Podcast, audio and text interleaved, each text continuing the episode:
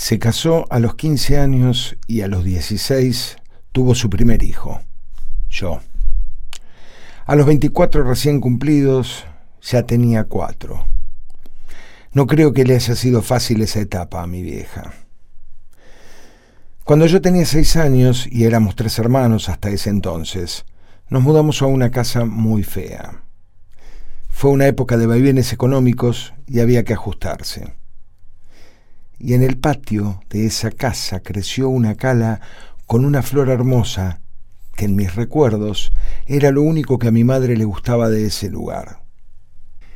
Creativo como pocos desde muy chico, hablo de mí, decidí hacerle una sorpresa hermosa.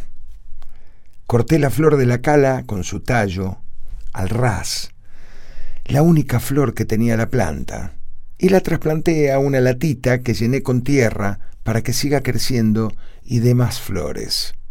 Y se la regalé a mi mamá. ¿Cómo se enojó mi vieja? Claro. Cuando me retó, entendí que lo que había hecho era asesinar a la pobre planta y la flor trasplantada murió a las pocas horas.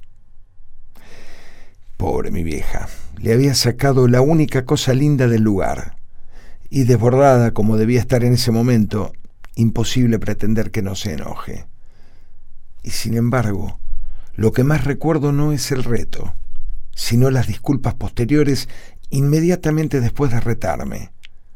Tan mal se sintió y tantas veces me pidió disculpas.